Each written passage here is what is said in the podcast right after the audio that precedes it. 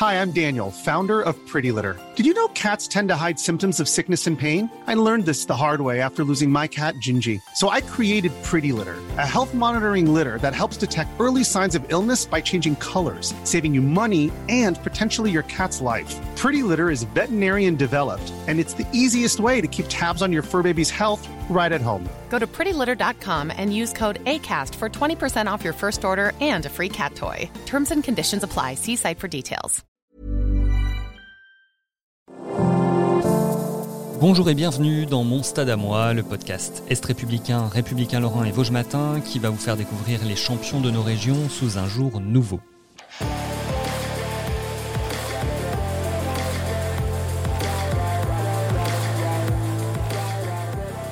Une vie d'athlète chamboulée, c'est ce qu'a vécu le lanceur de marteau mosellan Quentin Bigot. À Fabien-sur-Monne, il explique pourquoi et comment tout a changé. C'était le 1er décembre 2020. Oui, ouais, c'est une date importante parce que bah, mon, fils Tobias est venu au monde le même jour que moi d'ailleurs, 1er décembre. Donc c'est c'était un moment très très fort. Hein. Je pense que ça, tous, ceux qui sont qui sont passés par là, qui sont devenus papa ou maman, euh, savent combien euh, c'est un moment euh, inoubliable et, et, incroyable. Si on rattache ça à ma vie de sportif, effectivement ça a complexifié un petit peu la chose quand même parce que euh, ben, un athlète c'est quelqu'un qui, qui voyage beaucoup, qui part beaucoup en stage, qui s'entraîne beaucoup. Et là tout d'un coup ben on n'est plus euh, la seule personne à se à gérer ou à se gérer. Il faut gérer aussi euh, un enfant qui est là et qui a besoin de, de nous. Donc effectivement en termes d'organisation, ça demande ouais, ça demande une réorganisation en fait. Hein. Il faut une conjointe euh, compréhensive, il faut euh, revoir l'organisation familiale de fond en comble. Ah bah, ouais ouais clairement. Hein. C'est pas c'est pas sans, sans, difficulté autant pour moi que pour euh, que pour mes proches. Quand à l'époque euh, on a décidé de d'avoir un enfant, les Jeux Olympiques étaient maintenus en 2020. Donc c'était avant le Covid. Hein, et donc nous, on a appris euh, qu'on allait être parents au tout tout début du, du Covid. Il n'y avait même pas de confinement encore. Et euh, moi, j'étais assez serein parce que je préparais les jeux. Et puis je me suis dit, bah ma compagne sera enceinte euh, pendant que je préparais les jeux. Donc ça va être compliqué pour elle, effectivement. Mais globalement, ça sera plus facile de préparer les jeux avec une compagne enceinte qu'avec une compagne qui sort d'une grossesse et en plus avec un enfant. Puis malheureusement, bah, le Covid est arrivé, tout a été reporté, mais la grossesse, on n'a pas pu la reporter, elle. donc, euh, donc on savait ensuite que les, jeux étaient reportés en 2021. Et puis, ben moi, euh, quelque part, le Covid, euh, la période Covid et le confinement m'ont permis de préparer aussi l'arrivée du bébé, me préparer autant psychologiquement que penser à comment je vais pouvoir m'organiser sur l'année 2021. Donc c'est finalement, ça a été aussi un temps qui a, qui a été bénéfique pour moi et euh, fatigue supplémentaire, je suppose, des nuits écourtées. Ah bah, euh, quand il est arrivé, oui, forcément, forcément, il a fallu s'adapter à ça et je pense qu'il n'y a pas de il n'y a pas de remède magique. Euh, on peut pas le comment dire, on peut pas le préparer vraiment euh, euh, très concrètement. On peut imaginer. Euh, j'ai lu un livre là-dessus sur la vie de papa pour savoir comment on pouvait articuler une vie professionnelle et, et une vie une vie familiale. Mais je pense que tant qu'on s'est pas fait notre propre idée, la, notre propre expérience, c'est quand même compliqué de, de, se dire, ben voilà, on va s'organiser comme ça, comme ça. Encore aujourd'hui, au fur et à mesure qu'il grandit, eh ben, je suis obligé de m'organiser différemment. Mais ça fait partie de, de la vie, des, des, choses euh, qui se passent dans la vie et qui sont normales et qui sont belles à, à, voir. Alors après, à moi de, je pense que je suis passé par des moments bien plus compliqués que euh, pour préparer une compétition que qu'être papa, je pense. Donc euh, ça a amené plus de, de, sérénité, de confiance même, ou est-ce que tu te sens plus, plus serein dans ta vie d'athlète Je me sens plus posé. Ouais, je me sens plus posé parce que euh, euh, ma femme, elle, rigole souvent. Elle me dit, ben, ta descendance est, est assurée, tu peux, tu peux y aller. Donc, euh, et ça, bon, elle dit ça en rigolant, mais quelque part, euh, il y, y, a un fond de vérité parce que je, je suis content d'avoir fondé cette famille. Euh, euh, jusque là, quand on est sportif, on vit un peu on marche, on, marche sur des sur des roses un peu parce que une année on peut être très bon et puis ben pouvoir vivre de, du sport et puis l'année d'après on est moins bon et puis ça devient compliqué. Là depuis depuis deux trois ans quand même j'ai une situation professionnelle qui est très stable avec mon métier, euh, ma vie de sportif qui est, qui est stable aussi avec des, des résultats en grand championnat qui sont qui sont à chaque fois stables.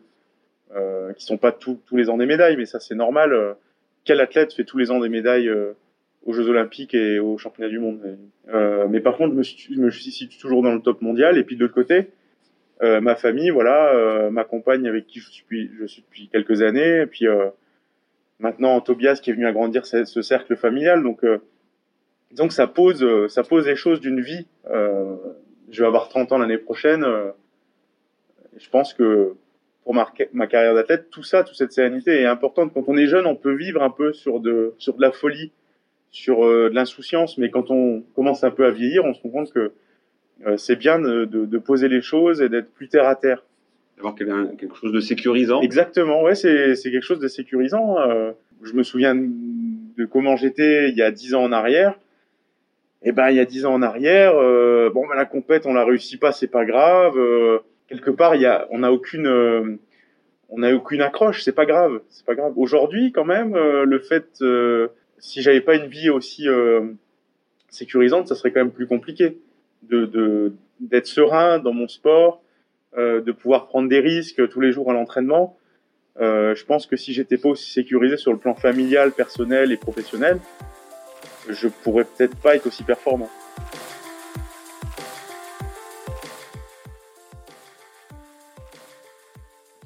tu disais tout à l'heure, l'une des difficultés, c'est que tu, voyages beaucoup en tant qu'athlète. Comment ça s'est passé justement à Tokyo, la première euh, grande séparation avec eh ton ben, épouse et, et Tobias? C'était pas trop difficile à, à, gérer? C'est pas simple, euh, mais on avait préparé un peu les choses avant. C'est-à-dire que déjà en janvier 2021, euh, je suis parti en stage à Tenerife pendant 12 jours. Donc c'était la première séparation, je venais juste d'avoir un mois. Donc c'était pas simple autant pour pour moi qui avait l'impression de d'abandonner un peu mon fils et puis de l'autre côté pour ma compagne qui sortait d'une grossesse, d'un accouchement et qui devait s'occuper seule d'un bébé. C'est pour ça que voilà, euh, ma compagne, moi je lui dois beaucoup, hein, je, lui dois, je, lui dois, ma réussite euh, aux Jeux Olympiques clairement parce que si vraiment elle avait voulu être euh, juste et me dire ben c'est 50-50 et tu fais ta part du, du boulot, je pense que je, jamais j'aurais fait les performances que j'ai fait en 2000 en 2021. J'aurais pas battu mon corps, c'est pas c'est pas possible on a eu de la chance qu'ils dorment euh, assez vite les nuits euh, là-dessus, ok, mais il y a quand même des réveils qui sont tôt. Moi, je finis des fois l'entraînement tard, donc j'ai besoin quand même d'un certain nombre de sommeil. Le sommeil, c'est la récupération, et si on récupère pas, ça va une nuit. Mais si on cumule 3, 4, 5 nuits, ben on peut plus s'entraîner, ou alors on se fait mal et on se blesse. Donc, euh, je savais très bien que si je récupérais pas, si je dormais pas normalement, ou quasiment normalement, si j'avais pas le même rythme qu'avant de vie, quasiment bah, ça, ça, allait être compliqué d'être performant aux Jeux Olympiques. Ça, c'était une certitude. Donc là-dessus, ma compagne, elle a compris le, elle a compris. Et puis, bah, elle m'a permis de, de, de, faire une année 2021 exceptionnelle. Ce qui n'aurait pas été le cas si elle m'avait dit, bah non, écoute, euh, je mets pas ma vie euh, de côté pour toi. Or, c'est ce qu'elle a fait là. Vous devez avoir un rythme soutenu parce qu'elle travaille, toi aussi, tu as un emploi à côté. Comment vous arrivez à tout mener de, de front, justement Eh ben, on fait comme tout le monde, on a pris une nounou, hein, parce que bon, au final, euh, moi, je m'entraîne 20-25 euh, heures par semaine, plus euh, les moments de récupération ou les moments, même bah, comme aujourd'hui, une interview ou des moments où je dois être présent pour la représentation au département, à la ville de Metz, peu importe, partout où je suis invité en tant qu'athlète de haut niveau, bah, ça fait partie de mon emploi du temps. Et si j'accumule tout ça avec l'entraînement, on monte à 40 heures par semaine de, temps passé pour mon activité de sportif. C'est, du temps auquel on pense pas forcément au premier abord, parce qu'on se dit, bah, de toute façon, c'est l'entraînement. Ouais, mais l'entraînement, en gros, c'est 2 heures le matin, 2 heures l'après-midi. Donc, sur une journée de 24 heures, c'est 4 heures. Il reste 20 heures, donc ça va. Mais en fait, il faut aller chez le kiné, il faut aller chez l'ostéo, euh, il y a les rendez-vous médicaux, il y a les rendez-vous avec la presse, et tout, ça, en fait, quand on fait le, total, ça, ça fait beaucoup d'heures, en fait, passées pour son activité. Donc, euh, on n'a pas eu le choix que de prendre, prendre une nounou. Ma compagne, elle est policière municipale euh, à Voipy. Donc, euh, elle a des postes des fois de nuit, des fois de jour. Moi, je peux m'arranger au niveau de l'entraînement, mais c'est assez limite quand même parce que euh, je peux pas tout le temps m'arranger euh, sur l'entraînement. Il y a des jours où bah, il faut s'entraîner à, à, telles heures, etc., pour justement avoir un cycle cohérent. Donc, c'est là qu'on s'est dit la nounou euh, voilà, c'était euh, incontournable. Donc l'établissement du planning, ça doit être serré, l'objet de discussion. c'est très, c'est moi qui. Il y a une réunion le week-end pour. Non mais oui, oui, c'est très très serré et, et des fois, même simplement aller chez le coiffeur, c'est compliqué. Parce qu'il faut tout penser, en fait.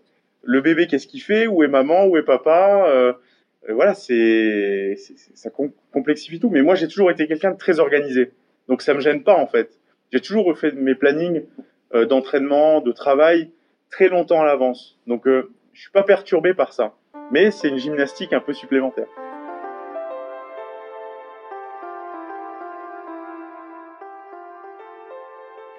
en plus de ta vie euh, familiale et de ta carrière de sportif, tu étais conducteur de train chez VFLI et puis conseiller municipal à, à, Gandrange, donc c'est aussi d'autres activités qui sont euh, prenantes.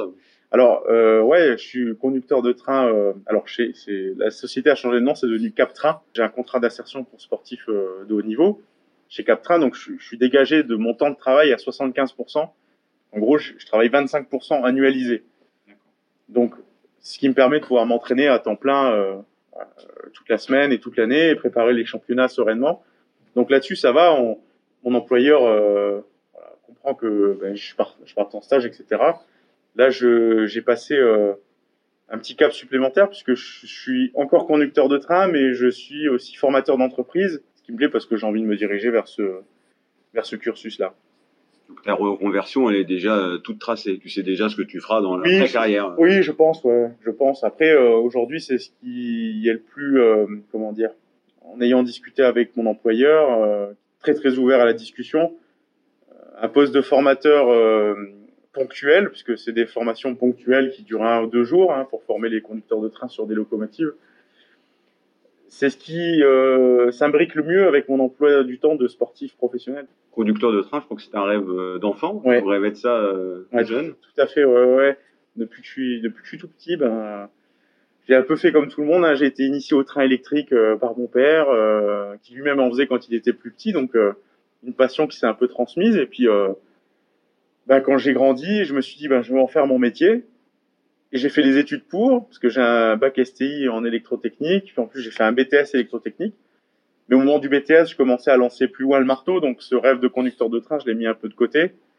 Euh, bon, bah, jusqu'à 2014, où j'ai pu, euh, j'ai envie de dire grâce, entre guillemets, hein, grâce à, à, ma suspension, euh, en 2015, entamer une formation de conducteur de train, qui ensuite s'est traduit par un temps partiel. Donc en, finalement, aujourd'hui, je joins mes deux rêves euh, commun, c'est de conduire des trains et puis euh, d'être sportif euh, de haut niveau. Donc, arrives à concilier les deux. J'arrive à concilier les deux. Ce qui était a priori impossible quand je m'étais renseigné étant plus jeune. La SNCF a aussi des athlètes de haut niveau, mais ils ont aucun conducteur de train parce qu'ils estiment que le métier de conducteur de train est incompatible avec celui de sportif de haut niveau. Mais si, c'est possible. Après, faut les gens soient motivés pour, euh, pour y aller, pour le faire, et puis ça a quelques contraintes, mais enfin, quand on est motivé, qu'on a envie de le faire, il euh, n'y a pas de raison.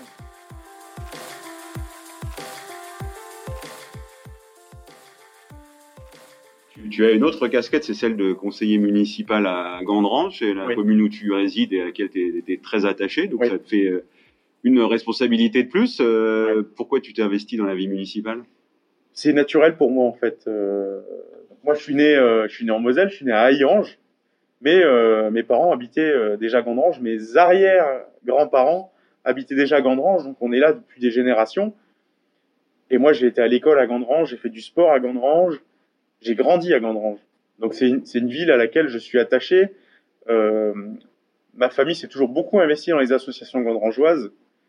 Donc pour, pour, moi, c'est quelque chose de, de, très très naturel de m'investir dans la ville, la ville que j'aime. Et aujourd'hui, ben, en 2012, j'ai pu euh, euh, racheter la maison de, de, de mes grands-parents à Gandrange. Donc c'est comme ça que j'y vis aujourd'hui, j'y suis toujours. J'ai eu, j'ai eu des opportunités de partir, de me rapprocher de Metz. Euh, c'est vrai que ça aurait été plus facile pour s'entraîner, il hein, faut faire la route tous les jours. Mais pour rien au monde, je quitterais, euh, je quitterais ma petite ville de Gandrange. Alors les gens souvent rigolent, disent bah, le conseiller municipal de Gandrange, Ouais, mais c'est un attachement fort et je pense qu'aujourd'hui on manque de peut-être de, de, de, de, personnes plus jeunes comme moi qui sont attachées à leur, à leur ville, à leur petit village, euh, à leur bourgade comme on dit aujourd'hui. Mais je pense que je pense que c'est vraiment important. Alors après, effectivement, ça prend un peu de temps, mais je le fais toujours avec passion, avec beaucoup de avec beaucoup de bienveillance pour euh, faire faire au mieux possible pour euh, pour défendre les intérêts de la ville. Et alors, je suis pas dans une position qui est simple, hein, je suis à l'opposition. Donc, euh, en plus, face à un maire qui nous mène vraiment la vie dure et qui est pas toujours très sympa.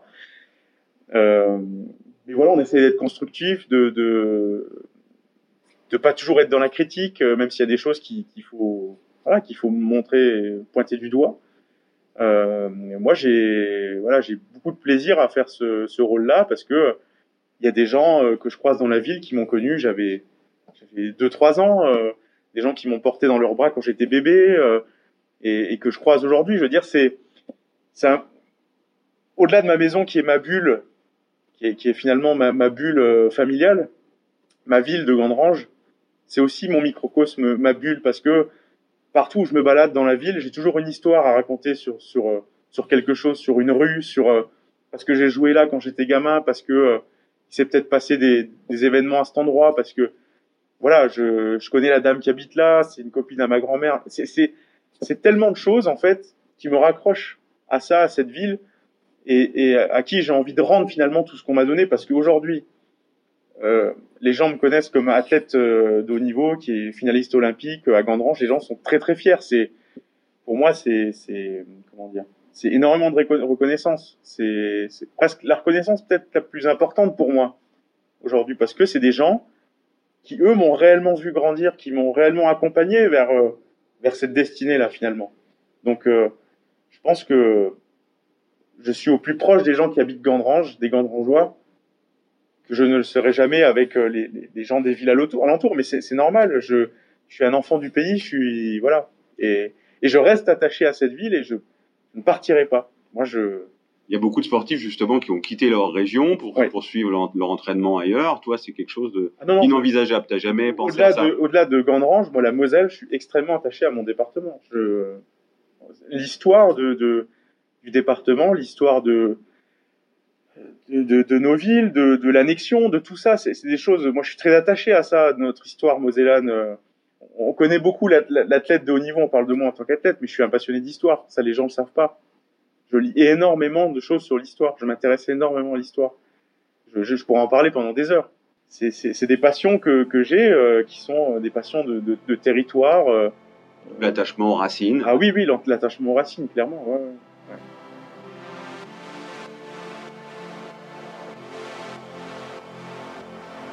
Ton fils Tobias vient d'avoir un an. Tu, tu l'imagines où dans une vingtaine d'années dans une aire de lancer de marteau, sur un terrain de foot ou, ou ailleurs tu...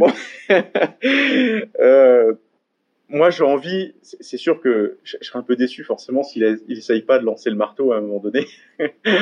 Mais euh, je pense que moi, moi, ce que ce que j'ai envie de lui, parce que ce que j'ai envie de, de, de, le voir euh, faire dans, dans sa vie, c'est euh, peu importe dans quel domaine euh, c'est, qui puisse vraiment euh, s'épanouir et s'éclater avec passion, que ce soit dans un métier, dans, dans, de la musique, dans peu importe, dans un sport, mais qui puisse vraiment se donner les moyens de ses ambitions. C'est-à-dire, moi, moi j'adore les gens, les gens avec qui j'ai le plus de d'atomes crochus, c'est les gens qui mènent des projets de front, qui, qui, qui, qui, mettent tous les moyens dans la balance pour aller au bout de leur projet, que ce soit du sport, de la musique, des gens qui sont passionnés et habités par ça. Moi, ça, ça me plaît. Mais peu importe le domaine, hein, ça peut être euh, les études, euh, un travail, mais peu importe le travail. Moi, j'ai énormément d'admiration pour les artisans. Et quand on voit des fois euh, sur les journaux télévisés, des fois des reportages de gens qui reprennent des métiers qui n'existent plus entre guillemets, je trouve ça génial. C'est des trucs. Si mon fils va dans cette voie-là, moi, je, je, serais le plus heureux plus heureux des papas. Mais c'est vrai que ce que j'aurais peut-être le plus de mal, c'est que finalement, ils vivotent, en fait. Euh, alors, j'ai rien contre les gens qui vivotent, mais euh, c'est pas ma, c'est pas ma tasse de thé, c'est, pas ce que je suis, en fait. Parce que tout ce que je le fais, je le fais à fond. Et quand je me fixe un objectif, je veux aller au bout. Et je fais toujours tout pour aller au bout. Je mets tout ce qu'il faut pour aller au bout. Et Tobias, moi, j'aimerais que, bah, qu'il soit comme ça. Ça, je pense que ça serait une grande fierté pour moi, qu'il aille, euh, qui choisissent, euh, voilà, qu'il ait une passion et qui, me disent, voilà, moi je veux aller au bout de ça et, moi je ferai le maximum pour l'aider euh, à réaliser son rêve, quoi. Parce que finalement la vie c'est ça. C'est, je pense que la vie elle a pas de, c'est très philosophique là, mais euh, je pense que la vie sans, sans objectif excitant comme ça, comme sans but, elle est un peu monotone. On dit souvent métro boulot dodo. moi, j'aimerais bien qu'il voilà, qu'il s'investisse dans, dans, quelque chose et, et qu'il aille, qu'il le vive tous les jours, qu'il se lève le matin en disant voilà avec avec la banane et qui voilà, qui s'épanouisse dans sa vie du mieux possible.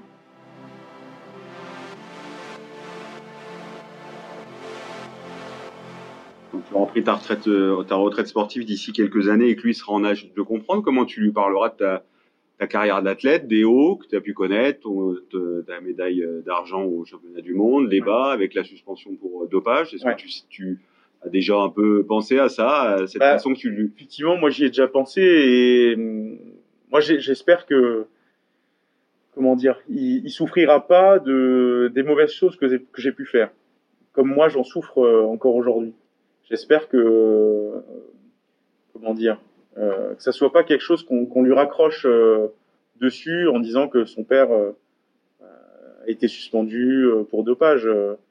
moi, je fais le maximum aujourd'hui pour pour me racheter, pour voilà, pour prouver que je suis passé à autre chose et que c'était une erreur vraiment de, de jeunesse. Mais il y a des gens pour qui ça reste totalement ancré dans leur tête. Je dis pas que j'ai gâché ma vie, mais quelque part un peu quand même, quelque part un peu. Et et plus les années plus, plus les années passent et plus euh, plus je me rends compte de ça en fait.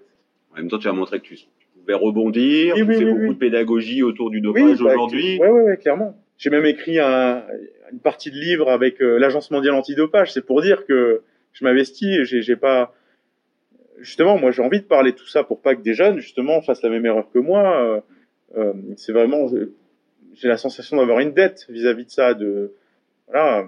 Donc tu as envie de préserver ton fils de ça Ah oui, je, ah oui, clairement. Euh, j'ai envie qu'il, qu'il, je lui expliquerai. je pense que, je pense qu'il comprendra, comme euh, comme beaucoup de monde ont compris. Mais euh, c'est clair que j'ai envie de le préserver de ça. J'ai pas envie qu'il, qu'il paye euh, peut-être pour les erreurs. Si jamais un jour il lance le marteau, par exemple, et qu'il fait du haut niveau, c'est certain qu'on va lui ressortir. C'est certain. C'est les, les, gens là-dessus euh, sont ont la dent dure. Mais moi, j'ai pas envie que, que, que, ça arrive. Même encore aujourd'hui, tu, tu sens encore euh, des jugements, tu, des remarques? Bien sûr, euh, sur les réseaux sociaux, etc.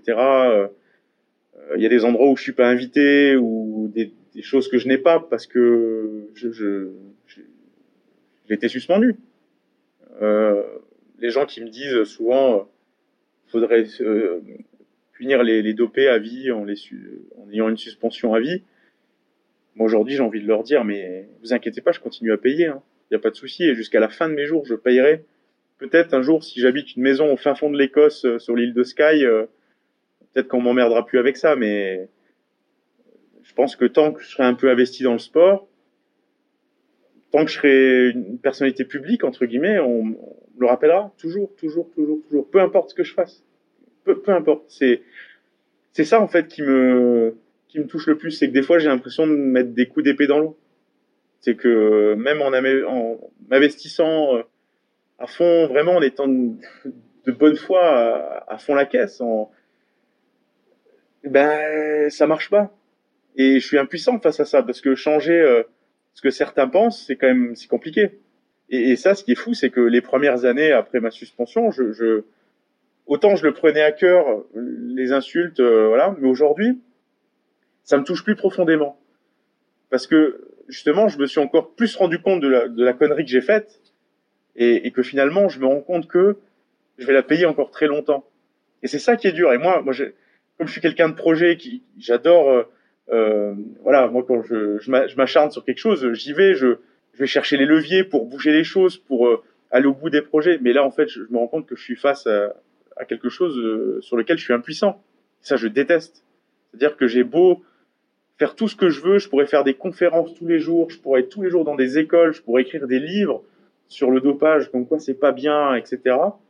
Bah, ça changerait rien.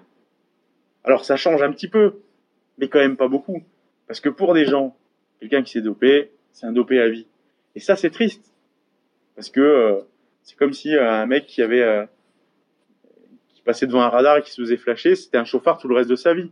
Moi, j'estime que Je dis pas ça parce que je suis dans ce cas-là, mais je suis comme ça naturellement. J'estime qu'on peut changer à un moment donné, qu'on peut se rendre compte d'une bêtise qu'on a faite. Puis au-delà de ça, je me dis aussi que j'ai tué personne. Mais quand même, le fait que presque dix ans maintenant, après cette histoire, on me le rappelle encore. Donc on me met encore. Euh, et puis, faut pas se leurrer. Euh, je fais des médailles euh, internationales euh, en termes de. Moi, j'ai pas de, j'ai rien à cacher là-dessus. En termes de finances, en termes de, de, ouais, de recettes financières, j'ai beaucoup moins que ce que je devrais avoir en étant, en étant athlète à ce niveau-là. J'ai beaucoup moins. Pourquoi?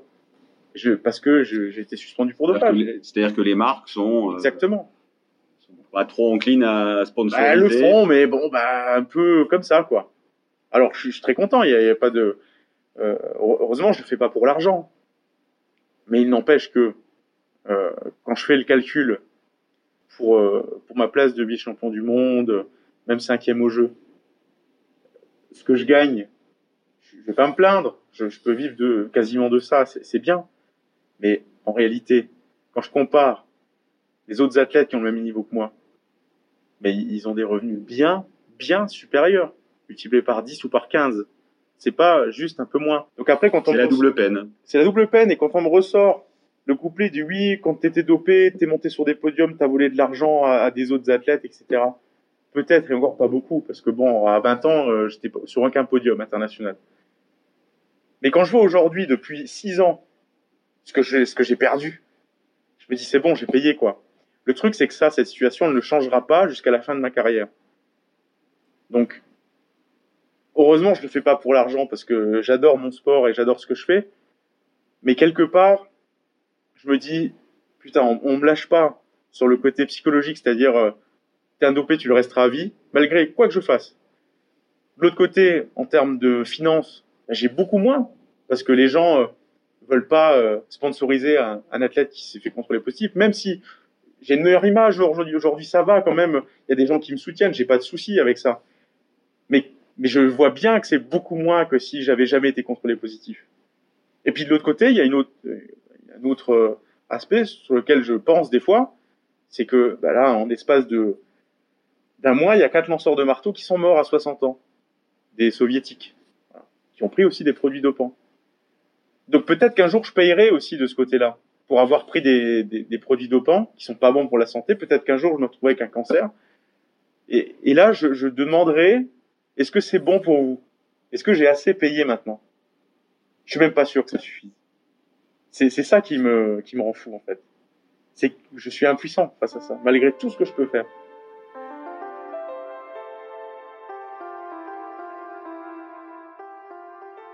Tu, tu, as pris la cinquième place aux Jeux de Tokyo l'été dernier. Le rêve ultime pour toi, c'est d'être sacré champion olympique en 2024 au Stade de France devant ta femme, ton fils et puis ah tes parents qui sont aussi euh, très proches. Ouais, ah bah ouais là aujourd'hui, euh, moi je suis dans une position où bah, tous les ans je suis euh, je suis dans le top 5-6 des meilleurs mondiaux et ça se joue toujours à un mouchoir de poche.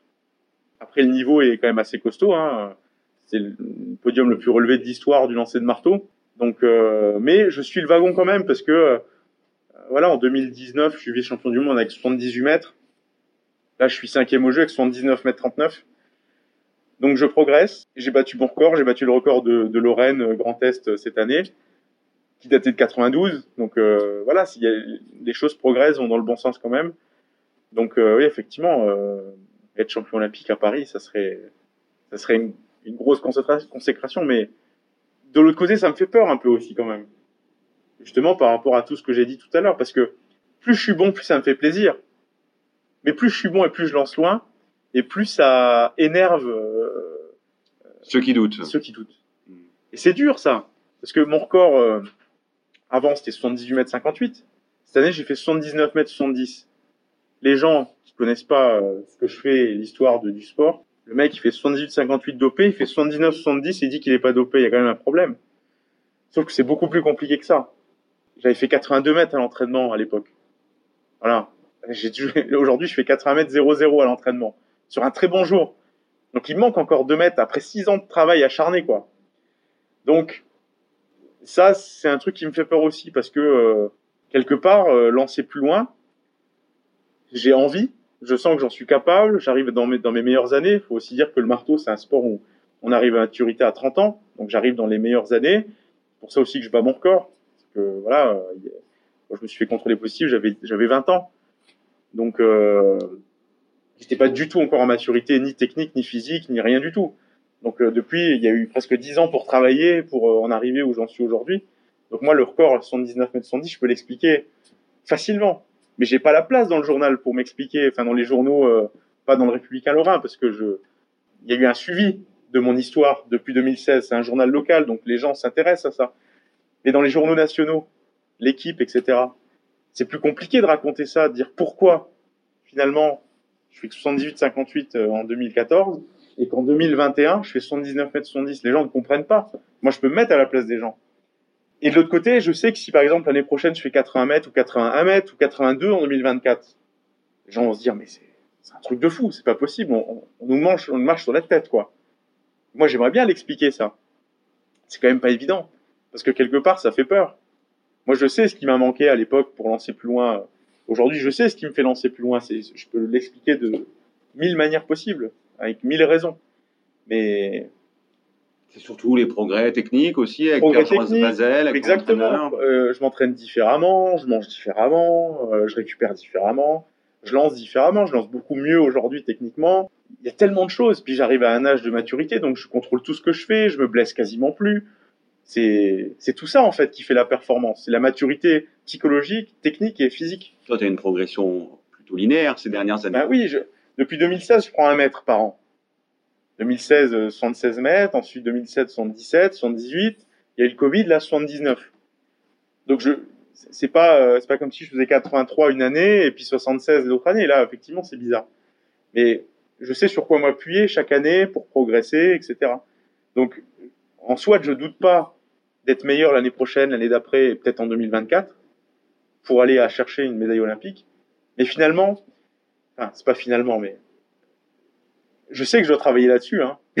donc je, je, travaille avec un psychologue hein, là-dessus quand même, parce que c'est c'est preuve aussi que ben, ce que j'ai fait, euh, le dopage, m'a quand même, euh, comment dire, psychologiquement, ça laisse quand même des, des, traces, quoi. Donc ta plus grande victoire, ce serait de réussir à mettre de côté justement tous ceux qui tous ceux qui doutent et qui jettent la suspicion ah sur tes performances. J'y arrive déjà mieux parce que j'arrive à m'exprimer cette année. Je me suis très bien exprimé en compétition. Parce qu'ils sont minoritaires, c'est pas une majorité. Non, non, ils sont ils sont ils sont minoritaires quand même. Mais comment dire, euh, ça touche malgré tout. Ça touche parce que euh, quand on met vraiment beaucoup de bonne foi à l'œuvre et beaucoup de bonne volonté, euh, le fait que les gens y croient pas, c'est dur en fait.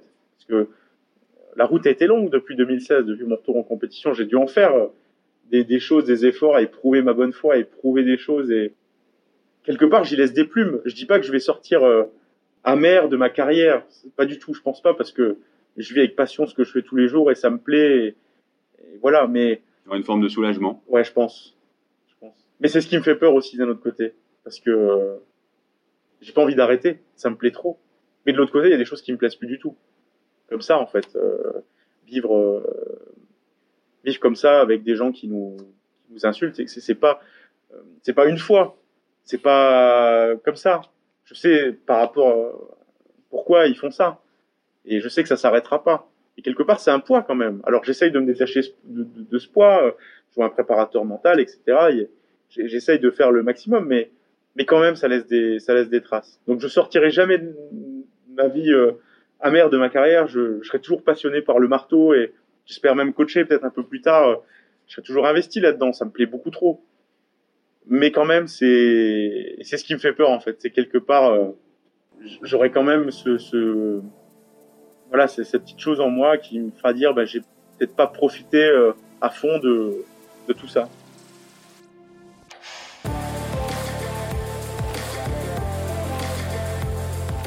C'était mon stade à moi avec Quentin Bigot interrogé par Fabien Surmon. Pour retrouver tous les épisodes dès leur parution, abonnez-vous gratuitement sur toutes les plateformes de podcast. N'hésitez pas non plus à nous laisser des petites étoiles et des commentaires. Et à bientôt sur un autre stade.